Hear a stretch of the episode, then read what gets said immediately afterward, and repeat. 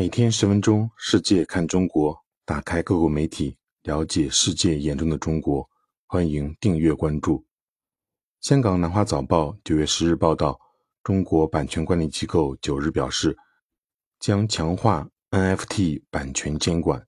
报道称，中国国家版权局在一份声明中说，将严厉打击未经授权使用他人作品铸造 NFT、制作数字产品等侵权行为。国家版权局称，这些作品包含美术、音乐、动漫、游戏和影视等。报道指出，此举是一项为期约两个月的打击网络侵权盗版专项活动的一部分。这项行动由国家版权局、工业和信息化部、公安部、国家互联网信息办公室联合启动。国家版权局表示，这项行动还针对短视频和网络文学等其他领域的侵权问题。报道称，NFT 在去年吸引全球聚焦之后，在中国获得广泛关注。在中国，大众经常用数字藏品代指这些虚拟资产。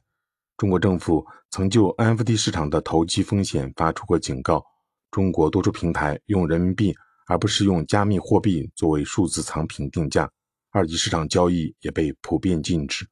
尽管如此，中国买家能够在官方平台之外交易数字藏品。全球 NFT 市场基本没有什么监管，诈骗、盗窃和侵权等困扰着这一市场。今年四月，中国杭州市的一家法院公布了中国首个具有标志性意义的 NFT 侵权案裁决结果。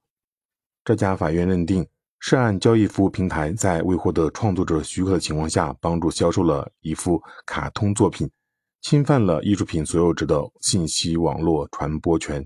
报道称。很多中国公司已经缩减了 NFT 业务。